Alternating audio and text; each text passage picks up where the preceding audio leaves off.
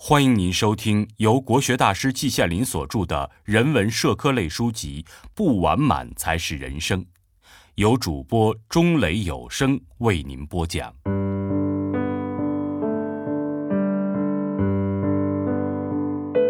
漫谈消费，写于一九九九年。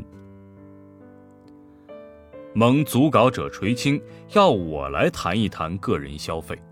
这实在不是最佳的选择，因为我的个人消费绝无任何的典型意义。如果每个人都像我这样，商店几乎都要关门大吉。商店越是高级，我越敬而远之。店里那些一大堆五光十色、争妍斗奇的商品，有的人见了简直会垂涎三尺，我却是看到了就头疼，而且窃作腹诽。在这无限华丽的包装内，包的究竟是什么货色呢？只有天晓得。我觉得人们似乎越来越蠢，我们所能享受的东西，不过只占广告费和包装费的一丁点儿。我们是让广告和包装牵着鼻子走的，真是愧为万物之灵。谈到消费，必须先谈收入。组稿者让我讲个人的情况，而且越具体越好。那我就先讲讲我个人具体的收入情况吧。我在五十年代被评为一级教授，到现在已经四十多年了，尚留在世间者已为数不多，可以被视为珍稀动物，通称老一级。在北京工资区，啊，大约是六区吧。每月三百四十五元，再加上中国科学院哲学社会科学部委员每月津贴一百元，这个数目今天看起来实在微不足道，然而在当时却是一个颇大的数目，十分的不菲。我举两个具体的例子，吃一次老莫啊，就是北京著名的莫斯科西餐厅。大约是一元五到两元，汤菜俱全，外加黄油面包，还有啤酒一杯。如果是吃烤鸭的话，也不过六七块一只，其余依次类推。只需同现在的价格一比，其悬殊立即可见。从工资收入方面来看，这是我一生最辉煌的时期之一，这是以后才知道的。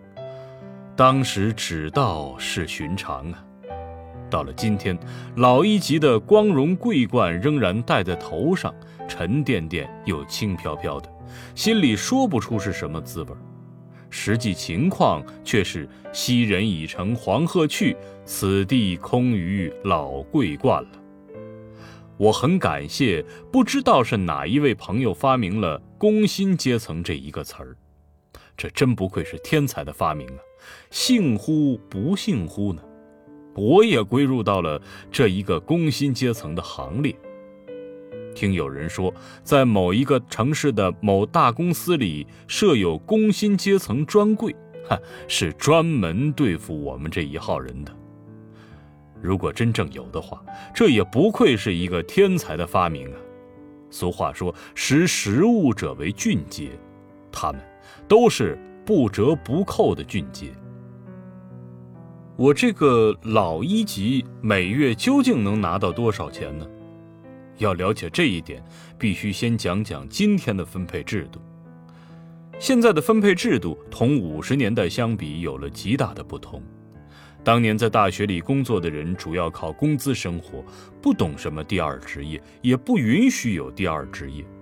谁要这样想这样做，那就是典型的资产阶级思想，是同无产阶级思想对着干，是最犯忌讳的。今天却大改其道，学校里颇有一些人有种种形式的第二职业，甚至第三职业，原因十分简单啊，如果只靠自己的工资，那就生活不下去。以我这个老一级为例，账面上的工资。我是北大教员中最高的，我每月领到的工资七扣八扣，拿到手的平均约七百元至八百元，保姆占掉一半，天然气费、电话费等等，约占掉剩下的四分之一。我实际留在手里的只有三百元左右。我要用这些钱来付全体在我家吃饭的四个人的饭钱。这些钱连供一个人吃饭都有些捉襟见肘，何况是四个人呢？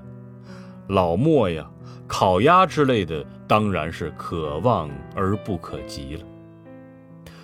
可是我的生活水平如果不是提高的话，也绝没有降低。难道我点金有数吗？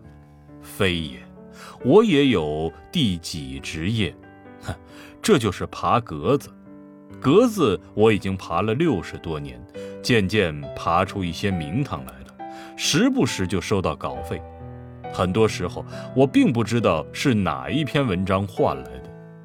外文楼收发室的张师傅说，季羡林有三多啊，报纸杂志多，有十几种都是赠送的，来信多，每天总有五六封，来信者男女老幼都有，大多是不认识的人。再就是汇款单也多，我绝非守财奴，但是一见汇款单则心花怒放，爬格子的劲头就更加昂扬起来。我没有做过统计，不知道每月究竟能收到多少钱。反正啊，对每月手中仅留三百元的我来说，从来没有感到拮据，反而还能大把大把的送给别人家或者家乡的学校。我个人的生活水平确有提高，我对吃从来没有什么要求，早晨一般是面包或者干馒头，一杯清茶，一碟炒花生米，从来不让人陪我凌晨四点起床给我做早餐。早午两餐素菜为多，我对肉类没有什么好感，啊，这并不是出于什么宗教信仰，我不是佛教徒，其他教徒也不是，我也并不是宣扬素食主义，我的舌头也没有生什么病，好吃的东西我是能品尝的，不过我认为啊，如果一个人成天想吃想喝，仿佛人生的意义与价值就在于吃喝二字的话，我真觉得无聊。思下矣，食足以果腹，不就够了吗？因此，据小保姆告诉我们，四个人的伙食费也不过五百多元而已。至于衣着，更不在我的考虑之列。这方面，我是一个利己主义者。衣足以蔽体而已，何必追求豪华呢？一个人穿衣服是给别人看的。如果一个人穿上十分豪华的衣服，打扮得珠光宝气，天天坐在试衣镜面前自我欣赏，那他不是一个疯子，也是一个傻子。如果只是给别人去看，则观看者的审美能力和审美标准千差万别，你满足一帮人，必然开罪于另一帮人，绝不能使人人都高兴、皆大欢喜。反不如我行我素，我就是这一身打扮，你爱看不看。反正我不能让你指挥我，我是一个完全自由自主的人。因此，我的衣服多半是穿过十年八年或者更长时间的，多半属于博物馆中的货色。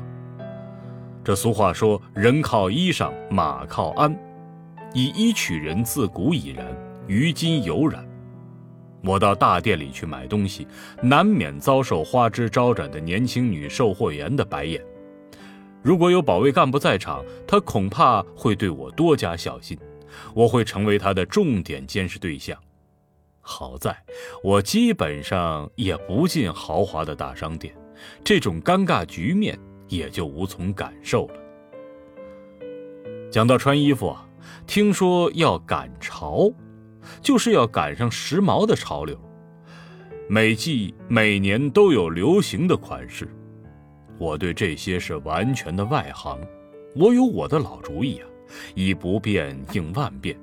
一身蓝色的卡其布中山装，春夏秋冬永不变化，所以我的开支项下根本没有衣服这一项。你别说，我们那一套三十年河东，三十年河西的哲学，有时候对衣着款式也起作用。我曾在解放前一九四六年在上海买过一件雨衣，至今仍然在穿。有的专家说：“哎呦，你这件雨衣的款式挺时髦的嘛。”我听了以后大惑不解。经专家指点，原来是五十多年前流行的款式，经过了漫长的沧桑岁月，经过不知道多少的变化，现在又在螺旋式上升的规律的指导下，回到了五十年前的款式。我恭听之余大为兴奋，我守株待兔，终于是守到了。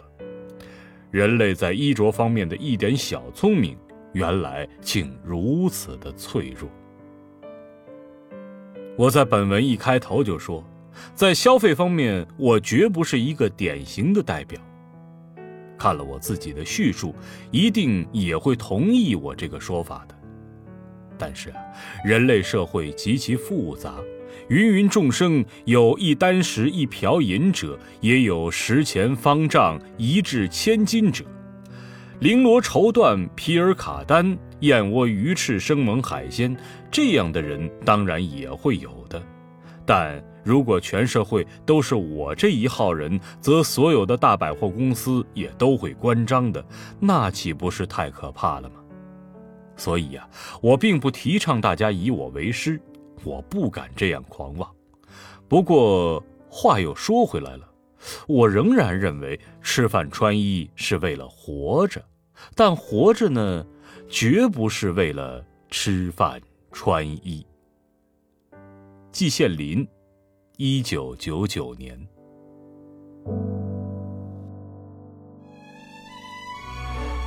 亲爱的听众朋友，本集已播讲完毕，感谢您的收听。